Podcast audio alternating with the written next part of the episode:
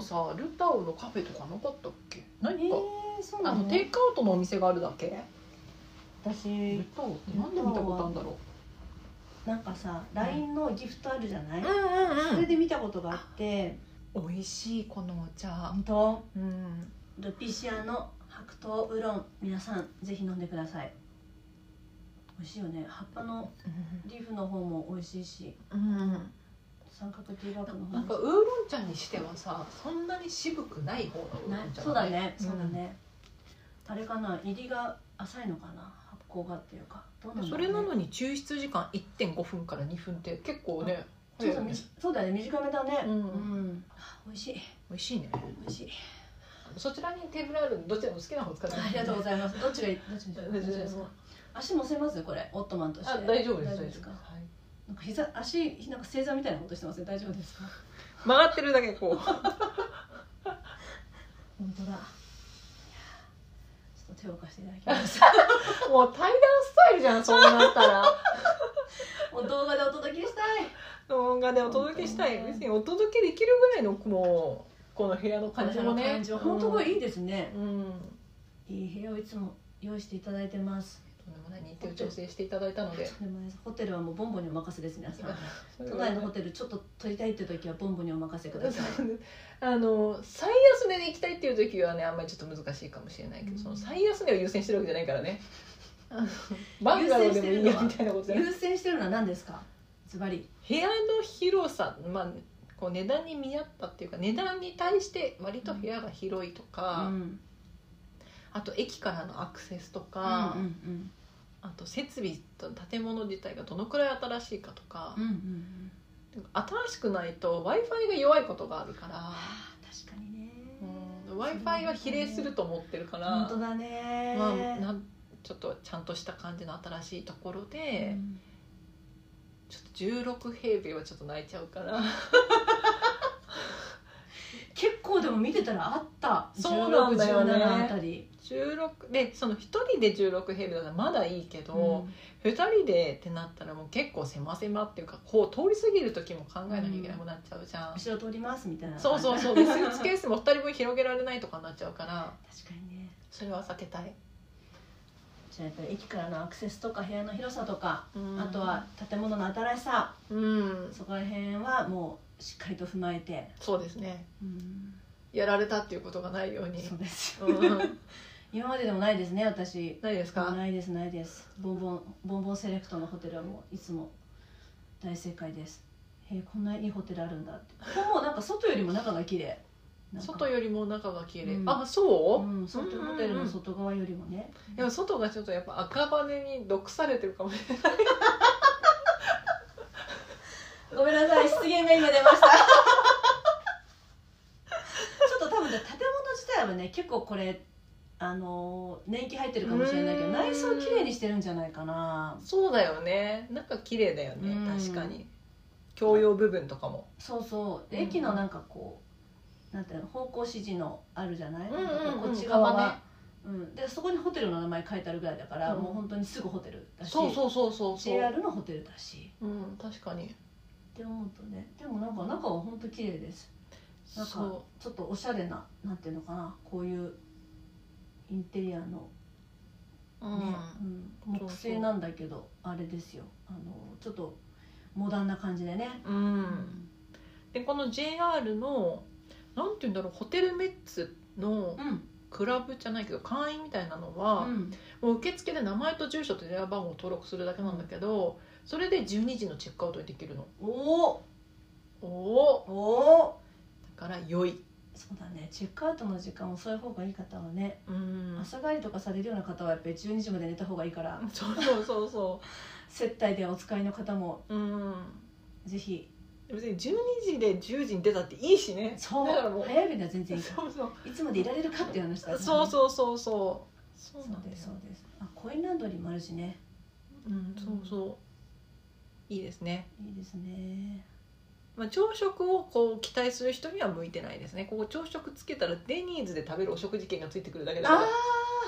ー確かにうん。デニーズとかガストじゃなくてなんだっけな結構ファミレス多いんですよねこの駅ねそだからかな、そうまあ、朝食はこだわる自分で外で食べに行きたい方もねそうですね、うんまあ、食べるとこいっぱいあるしなんかパン屋さんもいっぱいあったあ本当うここのホテルいいですねんぜひ赤羽に来た際は東京に来た際は赤羽よかったら、都内まででもアクセスどうなのかなでも2路線ぐらいあるよね2路線ぐらいありましたうね、んまあ、大きな駅からも近いので、ぜひはい、赤羽に毒されてるとか言ったけど赤羽もねあの、愛好家の方も多いですからねそうだようね、んはあ面で白いルタオに言ったっていう話ですはいね、、今日今今ねあの北海道のお土産話をしておりましたルタオに行きました、うんルタオルタオの何工場に行ったのあのカフェカフェうんルタオのカフェが2階にあって1階はお土産コーナーみたいになってて製品がいっぱい並んでたけど、いやすごいなんかパッケージも可愛かったしあの黄色いやつだよね違うあ分かんないえ黄色いやつ、ルタオってうんなんか黄色地に黒みたいなそんなんじゃなかっ本た当ちょっと待って私が全然分かってないえどういうイメージ待ってでも陸路おじさんと混乱ルタオルタオはこうなんていうかちょっとこうブルー系え ブルー系出てきましてホームページはねじゃあホームページはね違うんだホームページはこっち出てきた水爽やかな水色ですねもしかしたら初めて見たかもしれない えそうなんだまあでも小樽だから爽やかなよかったです青なのかなうんそうかもしれないルタオ美味しかった美味しかったね美味しかったやられた本当にいや幸せだなと思ってへえカリオンのなんとかっていう紅茶がついてたんですけどうんうんそれがまたね美味しかったあの名前覚えてるぐらいだもんちょっとねあの、うん次回あの本当に北海道が近いっていうことが今回大発見ね大発見う日ん、帰りで行けるってことが分かったので日帰りで行けるだって1時間半で着くんだもんいやすごいよびっくりしちゃったイージーに行けるね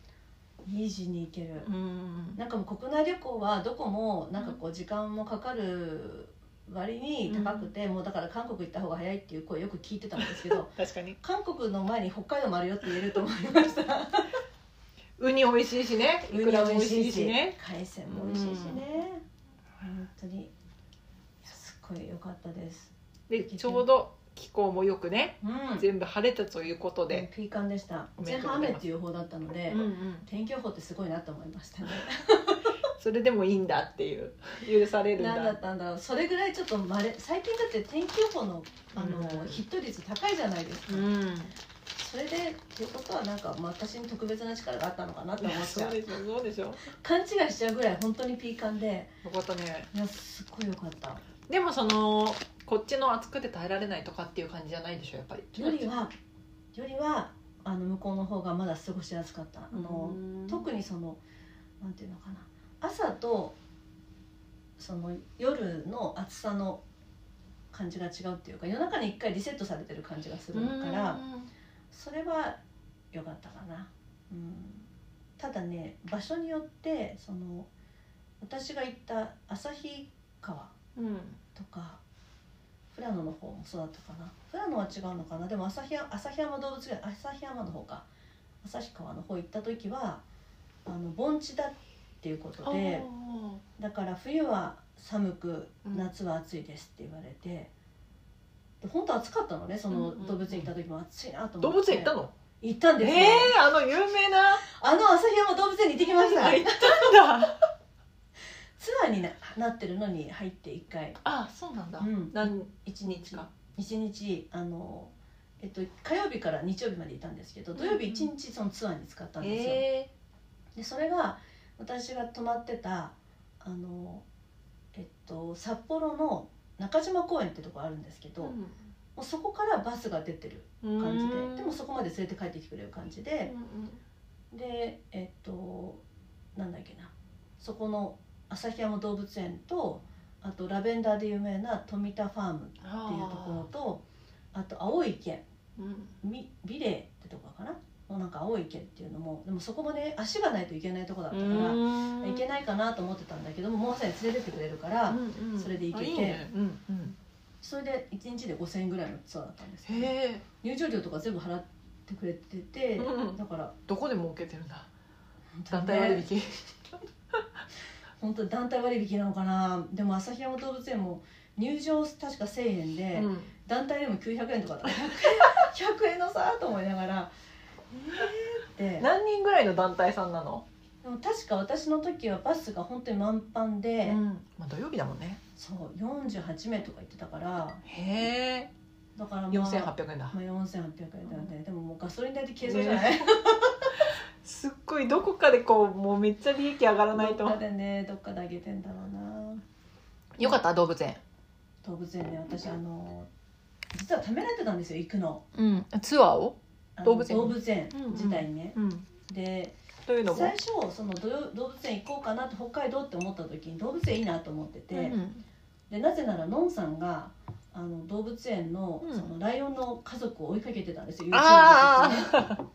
すねで、まあ、そのその子に会いに行くのもなかなかちょっとストーリーがあっていいかなと思ったんだけど、なんせ私あののんさんの動物好き DNA を受け継いでいないものですから、私なんぞが言っていいんだろうかっていうところもあってそんなに愛なないのにそんなないのにしかも、あの妹のチョケタンが、ん実は最近割と最近、うん北海道に行って、うん旭山動物園に足を運んだんだけどへすっごい珍しい休園日で、えあんなに動物が好きな人が行けてないっていうことを知ったもんだから、いやうん私の前にちょけたんだろうと思ってなんかもう私が先に行くなんてそんなのいいのかとか 思っていろいろよくわかんないんだけど言っそういろいろよくわかんないんだけど、うんいろいろなんかこう気が引けることがうん気持ちになっててちょもっっとふさわしい人がいすぎたのねと言い過ぎたね、うん私の周りに。ででもうーん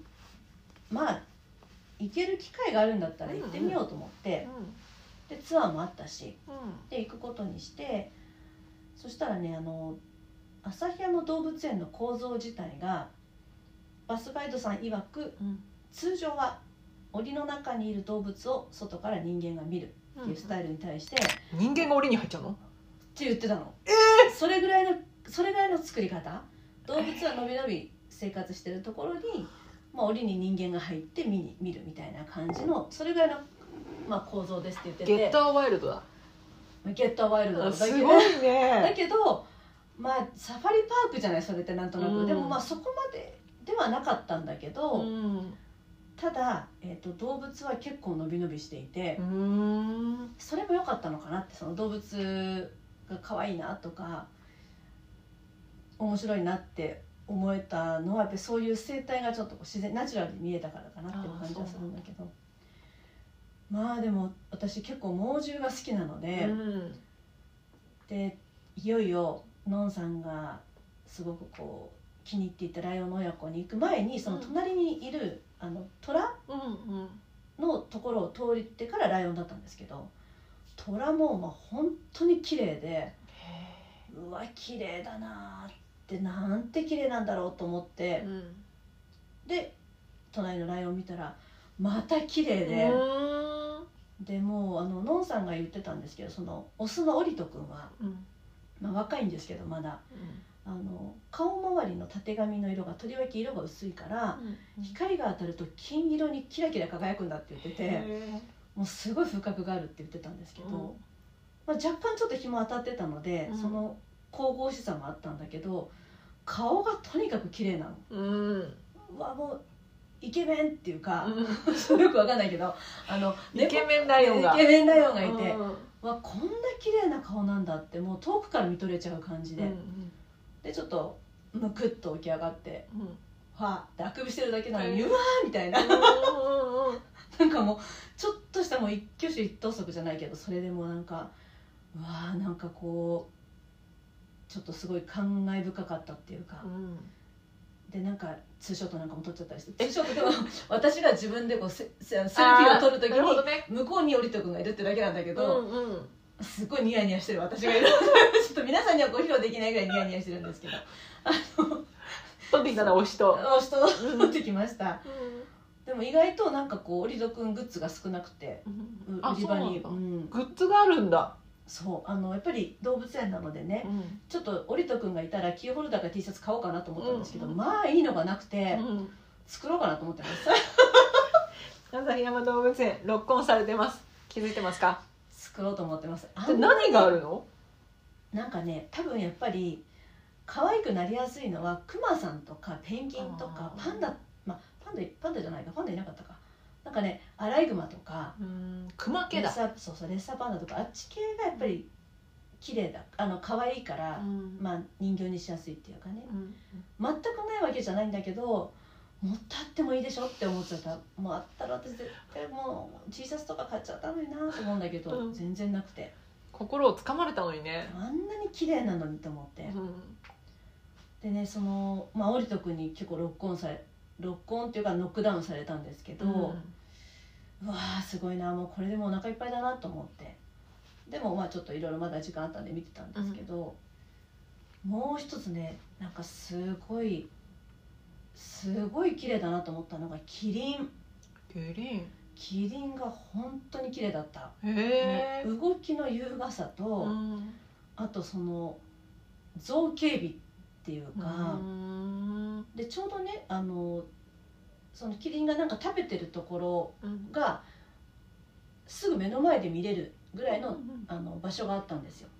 もうそこにいて、うんもう行事しちゃってもう長いまつげバサバサってさせながら節目がちにこう長いベロでペロンペロンってこう草を食べてるのとかそうあと向こうにそれ日向だからうん早く日陰に入りたいから一通り食べたらもう日陰に行くんですけどその時もこうゆっくりゆっくりこう首をね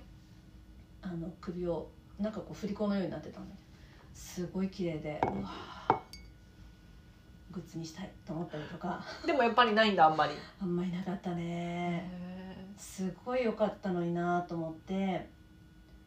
であのもう一つえっとねエゾジカだっけななんか鹿がいたんですようんすごい立派な角のーうんでやっぱ鹿って顔いいですよねなんかあんまりもう思い浮かばない浮かばないうん多分ね人間でモテてる人は大体鹿に顔似てんじゃないかなっえてー思っちゃうぐらいそうなんだで思っちゃうぐらいいやすごいこれ綺麗な顔だなと思って例えば生田斗真さんとかも鹿顔かもって思ったあーなるほどねちょっとね、うん骨格がね骨格がそうそう、んうんうんあと北川景子さんもきっと鹿顔なんじゃないかなってちょっと思ったんだけどまず私の中でのででトナカイもいたんですよあのそうなんだ同じ動物園に、でうんトナカイってなんか冬のイメージがあるけど、うんうんうんあれこんな暑いとこ大丈夫なのかなとか思いながら行ってで私の中ではなんかこうトナカイと鹿ってちょっと似てて、うんうん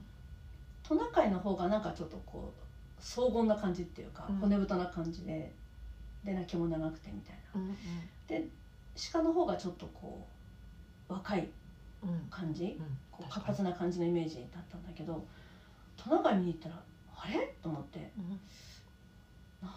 かもっさりしてんなと思ってえなんでもっさりしてんのかなと思ってパッてなんかこうあるじゃないいろいろ説明してるのに、牛科だったんですよ、あそうなのうん、あの鹿の仲間じゃないんじゃあだ牛だったのねへえあ牛に角ついてるだけだと思って 顔がだからだと思って、ね鼻広がってるからだとかなんかすっごい発見でしたそうなんだうんじゃあ牛がうん牛の仲間がサンタクロースを引っ張ってるとされてるのそういうことですねじゃああんな早く走れるわけないじゃんまあエリートだよね考えたらでも牛飼いのね そう牛飼いのエリートだよ ああそういう考こえとたから鹿界で言ったらエリートじゃないとこだったね私から人なんかね人なんかって言ったらあれだけでもそどうか家畜じゃないよねあと思そっうてそうだよねん牛は家畜だもんねそう確かに人を引けるそうわいけるわと思って、うんなるほどと思っていろいろなんかないろいろそうやってこう、う腑に落ちてなんかこう心の中でアハ体験がいくつもあって一人でうわっわっってなってたんだけど、いうんやすごい楽しかったですもう超浮かれちゃってうんよかったね行くことにして、うん行くことにしてよかったグッズがないとこでしょボンってなっちゃったぐらいだったからもうじゃあ作るわ私がと思って作る力がある から大丈夫そう思う思うぐらいなんかグッズが欲しいと思うぐらい好きになった感じですもう私の中では私は動物が好きって思ってますコントラストで言ったらやっぱり相変わらずやっぱりこうチョゲタンとかいい体に必要なんかないさグッズ作りたいんだもんもう好きじゃほん、とねすごい好きですねいやもうあれを着たいっていう感じでうん、やっぱり可愛いの文化だからさ可愛くしないと売れないと思ってるかもしれないけどさそうかもかっこいいとかさ強そうとかでもいいよねしれ、ないいいと思う全然いいと思うんだよね、うん、もうそれが好きっていう惜しい感じとかさそうそういいと思う手けど高い感じとかね、うんうんであのちょうどそのもう入園した時にう、んうんえっと餌やりの時間のタイムテーブルが出てるんですよへでやえっぱりされている管理されてるうんでやっぱりその餌やりは一つちょっとイベント感があってやっぱりそばで見れるし絶対出てくるしね、ででもなんかあんまり私ちゃんと真に受けてなかったっていうか、まあ、そんな変わんないっていうか、うんまあ会えたら会えたでいいしこれ目指してると他のをじっくり見れなくなるからなと思って全然見てなかったんだけどたまたまあのヒョウのうんその餌付けの時間にもぐもぐタイムに居合わせることができてう。んしたらまあ本当にその飼育員さんのあげ方が上手でへえであのずっと説明をしながらちょいちょいあげてるんですけど、んちょっと一定の間を空けてだからもう早くくれよ早くくれよみたいな感じになってるんだけど、う何あげてるのお肉だね、お肉の切り身あそれからまあこっちから見てもそんなグロテスクじゃなくていいなっていう感じなんだけ ど切り身ね切り身みたいなやつだったから、でなんかこうあのせあの説明してるところがちょうど、えー網こっちを隔ててる網のところにくっついてできてる棚が棚みたいなのあるんですけどそこにまあこうポンと乗って、へえでそこから網越しにこう上げるんですけど、うんうんあの右の私たちから見たら向かって左側の方で上げてみたり、反対の方で上げてみたり、うんうんあとその棚からは届かないところの上の方でちょっとこうちょんちょんってやったりすると結局網なのでガガッて登ってくるわけですうんよ猫科だからね。うんうでんガガって登ってきたところでパクパク食べててで腕の力も強いしちょっとこっちに関心があるとじっとそのままこう止まって 網に捕ままってもこっちをじっと見てるわけなんですけど、うんうんもうその時もこっちはなんかこうアイドルと目が合ったみたいな感じ で「こっち見た!」みたいな「こんなに近くでいい!」みたいな、もうんうんうそういうこう黄色い声が上がっちゃうぐらい、うん実際上がってたんですけど私も「可愛いって言っちゃったんですけど、もともとヒョウ好きだしね大好きですうんでそのまたヒョウがうんヒョウだと思うんだけどあの、まあ、背中側は黄色地に、まあ、黒の柄なんですけどお腹側は白地に黒の柄だったんですよちょっと雪ひょうみたいななんかすごいおしゃれとう思ってん多分こうやってガッて捕まってこっち見てうんうんなんか口もぐもぐしながらこうやって見た時に可愛いなと思ってうんうんその時お腹の毛がはっきり見えたんですけどうわあ美しいと思ってうんやっぱりご飯タイム大事だなってそうだねいろんな姿が見られるしねご飯食べてる間ねそうなんだようね、んやっぱり近いっていうことの大事さはあるよねと思ってそのうん対象物とのねうんうん本当に動物好きじゃなかった、まあ、嫌いじゃないけどそんすなご好いきじ言ゃうすごい本当そんな好きじゃなかったのに、いうんや楽しかったですねへえそこはそうなもんう北海道だ行くたびに行きたいぐらい、そんなうん、すごい好きじすゃごんい好きでしたで行くたんびにこうグッズを売り込みするよ ね今度こういうの作ってきたね今回ヒョウをテーマにそうね今日のテーマあへの3点ほど用意させていただいてますって言っいてかがでしょうかお貸しいただけませんかって言ってねそれともなんかもう公認のうんいかがですかって言ってねいやでもなんかそういうのをしたいと思うぐらい本当に可愛かへったえなすごい可愛かったですツアーに入ってなければ行かなかったかもね行けなかったと思うねうんもう札幌最初だから旭山動物園とか富良野とかの方にメインに行くんだったら旭山旭川の方か旭川市かなのところを拠点にしようと思ったどっちがいいかなと思ってで結局ちょ結構直前まで悩んでたから、うんなんかホテルだったりその飛行機の便とか価格だったりっていうところで札幌の方がやっぱりなんかこう便が多かったりホテルもうんあなんかそうなん多だかったりとかっていうのもちょっとあってうん旭川の方はいいホテルも結構あったんだけど自然の中にあるみたいな自然が楽しめるみたいなのあったんだけどあの空港から遠いとか。うんなんかこうあのシャトルバスがあるものもあればないものもあったりとかしてあーだからもう車ありうんきうんうのん結構前提があったから危ないなと思ったのねなんか、確かうにん、私なんて行き着いてあれみたいなどうやって行くのみたいなことになるとちょっと困るなと思ってだったらもう電車とか電車降りてから徒歩で行けるようなところがいいなと思ってそれで拠点をね、まあ、さ札幌にした時点で行けないかもなと思ってうんいたんだけどよかったですツアーでねあしそうっかりうんしっかり楽しんででも結構距離あるところだったんだね動物園はそうだね札幌が北海道のだいたい左側の方で旭山動物園とか富良野とかがまあ真ん中あたり2時間ぐらい2時間ぐらいかなそうだね1時間ずつなんかサービスエリア寄ってたような気がするからそう2時間はかかったねうんでも行けてよかったです本当にへえ意外と動物が好きだっていうことも分かったしまっていうかそこで好きになったのかも そうかもしれない、好きにさせてもらったかもうんね、うもんうそれはあの旭山動物園っていうその作りうんうんもすごく大いにありそうな気がするし、うんどこの動物園だったかな上野動物園かなんかに行った時うに、んそこにいたあれなんだったんだっけな虎だったかなんかやっぱ猛獣系なんだけど、行ったり来たりしてたの、うんもうノイローゼみたいになってうて、んうんノイローゼだねこれっていう感じだったんだけども なんかね見るに耐えなくてね、うんもうそうだよねこんな狭いところでさみたいな人間に囲まれてうんなんかもうね動物らしさがかわいそうだなと思っちゃったんだけど今回のとかも全然そんな思わない感じだったから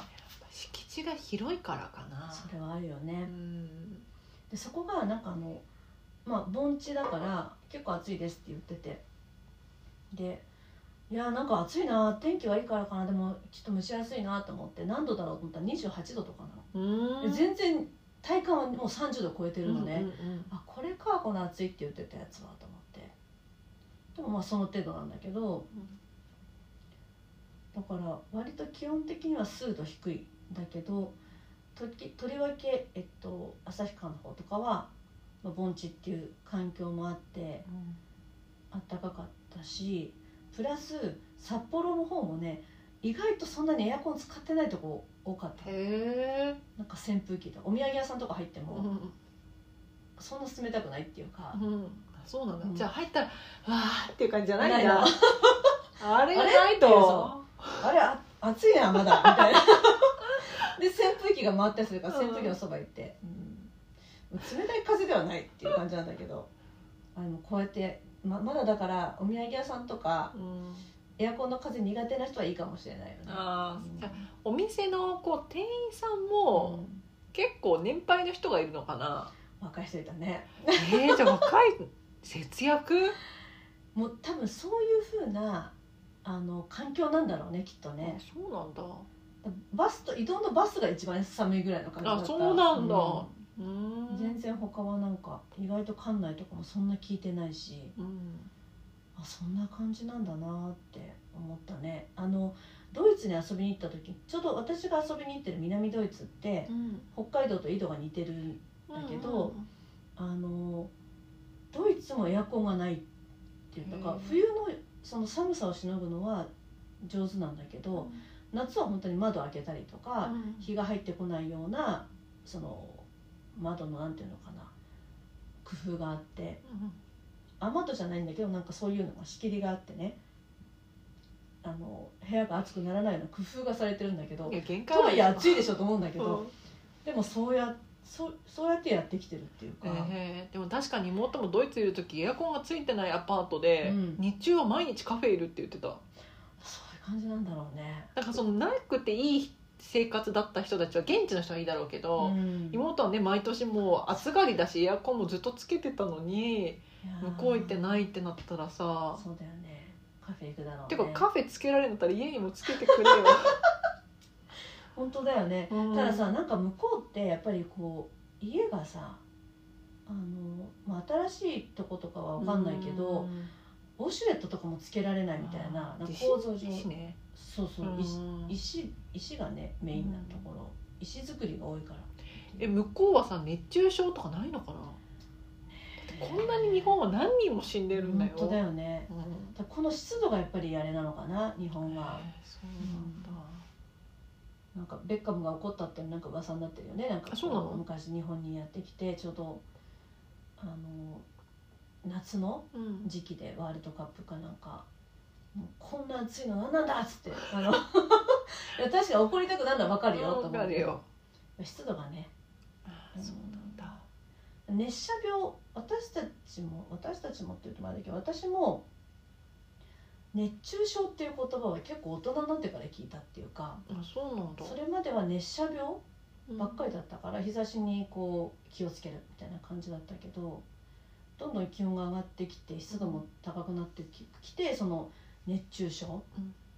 あのっていうのを聞くようになった気がするから、うん向こうはそこまで湿度がなければね。そうなんだうねんだってこっちはさ家の中にいたってもうなってんだようん、だから日をよけてるとかだけじゃないからね問題はねうんそうなんだよねどうなんだろうね向こうはねね耐えられるのかなっていう感じがするけどでもその店番してる人は耐えてんだもんね扇風機で実際耐えてるねうんなんか上手に着るものとかやってんのかなよくわかんないけどうんもう私が行ったのは8月の2週目っていうか、まあ、1週目か8月7日の週だから、うんうん8日から行ったんですけど一応暦の上では立秋って言ってたのかなうんうんもう全然ほら私たちって8月なんてもう全然ま夏ど真ん中真ん中だけどおへそみたいなもんだけど確かにね雲がちょっと秋っぽかったのあのへえ高くて空が高くて鱗雲っぽいのがこう見えて、あなんかそっかドイツのあそこと似てるってことは9月に入ったら秋になっちゃうんだなと思ってうんうんでこの前なんかそんな話を誰かとしててそう9月に行ったらもう秋だったって言ってたからあなんか結構あっという間に駆け抜けるようにして夏だからみんなそんなに辛くないのかもと思ってまあ期間が短いしね意外と私たちうんほら10月ぐらいまで暑いじゃない ちょっとさ寒くなるんだけど一瞬まだまだだよ衣替えまだだよみたいな言われてさ、そうそうそう油断するなって言ってうねんそうそう全然夏なんかまだまだ終わらないよって言ってもうこんなフェイントみたいなあの 感じだったもんねで今度寒暖差がさ厳しくなってさ一日の中でさそうだよね上着持ってこなかったから帰り寒いみたいなことになって さ毎年やってんのにみたいな毎年戸惑ってんだよね私たちもね着る服ないって毎回言うっていうね去年何着てたっけって何十回言ってんだろうと思うよね本当にいい加減そうだよだって人生の先輩たちがまだ言ってんだからね私なんかも何年も言わせてもらうそよだよねこれからだって言い続けるっていいうや感本じ当でに毎年悩ませてもらうっていういや本当でしかもうさ、んこれからまたもう季節も変わっていくだろうしさ、なんならリモートワークするかもしれないって言ってるのにさ、うんすごい夏の服買ってるの今どこにも着てくことがないの 別にこんな買ったってお母さんに毎回違う服着てるって最近言われてもうお母さんぐらいしか見る人いないの 意味ない意味ないと思ってでしかもさ松江区もさ今うんすごい最新の松江区が出ててでそれがすごい合ってるからさそれに今して日る私そう思ったんだよさっき言おうと思ってたのマジそうなんですごくうんすごい良くて目目がだって光が入ってるもんありがとうございますうん目に光光をが取り入入るれていってるんですよ、うん今あもうすごい目目に光があるし顔も短く見えるありがとうございます、うんお姉さん口コミ書いてくれ友達に言われましたもう何年なら友達が言っていたやって本当にあ顔りががと短うごくざ見いえまるすしもう目が縦に開いて光が入っているありがとうございます今までの従来のうん松江区はすごい重かったのね毛がだだから、まあ、これ本数あんまりつけてない方だけど同じぐらいの本数つけてたとしてもちょっとこうまぶた開けるのが重いかもしれないぐらいの感じの重さがあったわけ、うんうんうんだからそんなのさあの80本80本とかを両目につける人とかはそりゃ重かろそうだうねなまぶたも伸びるだろうしでしかもあの油が一切のりが取れちゃうからうんうんうんオイルクレンジングとかが一切ダメだったの。うんそうだよねそうだけど新しいこうんれはフラットフラ,、フラットフラッシュっていうのを LED グルーっていうのでつけてるんだけおどーそのねフラットフラッシュっていうのはこの絵に描いて説明しますけど、はい 今まではこのえ断面図が丸のこの丸いこういう毛を、はいここの丸い断面のところをこのなんていうのこの地まつげにくっつけてたんですね。おーはい でもフラットフラッシュっていうのはこうなってて何こういう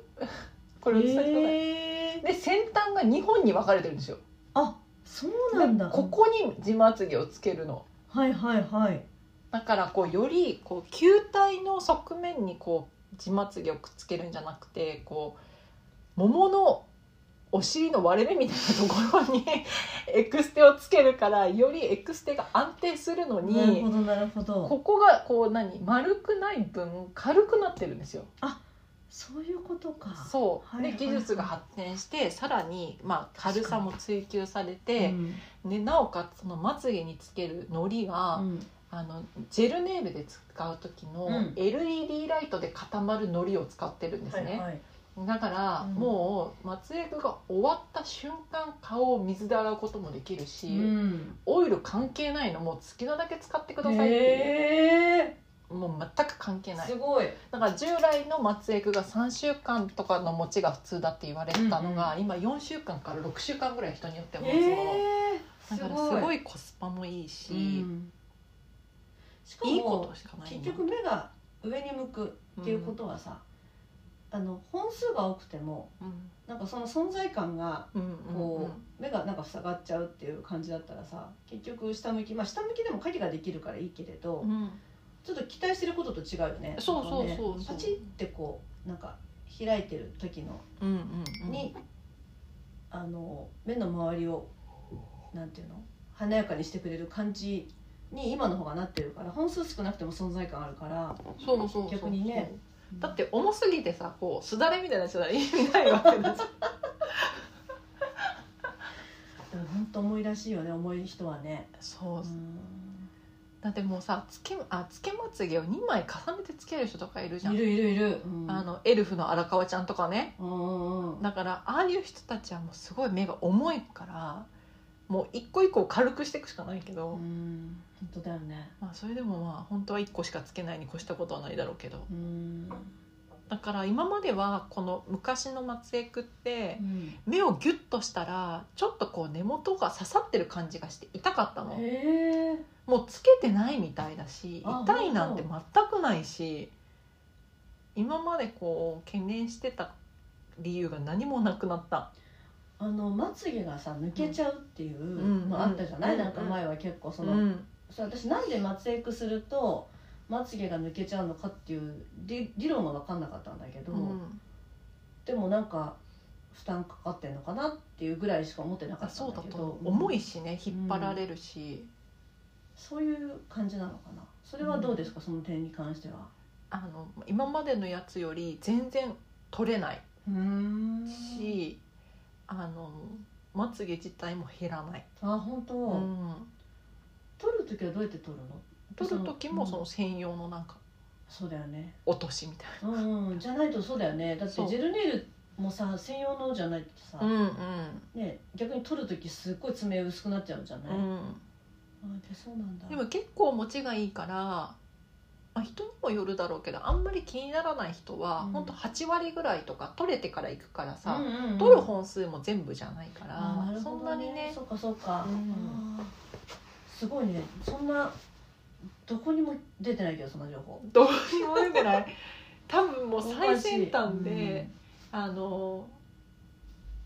私の地元の駅で、うんそこそういう LED グルーでつけてくれる、うんなおかつそんなに値段が高くないお店を探したけうど、ん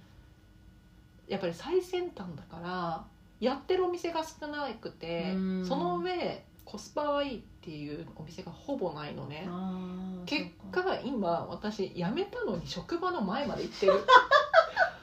あそこにあんのそうのあそこが一番いい技術も機械本当誰に当たっても安心だしあの料金もうん他と比べ物にならないぐらい安い。でもそうあそこはねそういうお店多そ石投げたら当たるもんううんそうだ と思うそうだと思うよ5階と6階がそうとかあったりするし違うお店な のに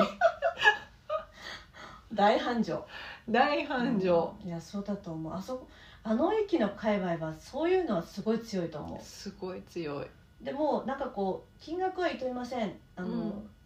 厭いませんしなんかいい品質であればみたいなのはちょっと表参道とかそこらそうそうそうなんかそうこ表参道青山銀座はそうね店舗も多いけどみんな金額も強めのそ設う定なんだよねうんそうだよねでもあそこは戦ってるのちゃんと、そうだよな値段で戦ってるからね値段で戦ってるる、でしかも営業時間でも戦ってるから長い長ければ長いほどやってくれなんかあの儲かりそうだしあそこはそう人そがう来そうだから日中も人来るし、夜は夜でさ混んでるしさそうだよねで朝つけてから行く人もいるしさおおそばの人とかはそうかそうか、うんへえそっかあそこねあと結局職場まで行ってるっていういい場所だったんだなってねあんなに嫌いだったけどそうそうそう嫌いになってしまうんだけどでも別に松役するにはいい環境そうだねその今まで行ってたオフィスの、うんを挟んで、右と左にコルギのお店と松江区のお店があるのうんへえでそのコルギのお店も本当韓国人のお姉さんがうんもう日本でやって16年とかもすごいベテランさんが一人でやってる個人のサロンだから他に変えられないので結局その 2回行かなきゃいけなくなっちゃうから、まあ、1日にまとめるけど こんなにうろうろしてるなんてと思ってる本当ねあの駅あの街はってでもあのって言ってたけど、そまあ、仕事があるから行ってたぐらいだったと思ってたけどそうもういそれ以外の理由もあったういや仕事っていうか職場の周りで見つけるっていう決まりで今まで、うん仕事が変わるたんびにお店も変えてたけああどそうかそうかでもいい店に出会ってしまったよねああコスパもいいし嬉松江区なんて嬉しいとこよね、そっうか、ん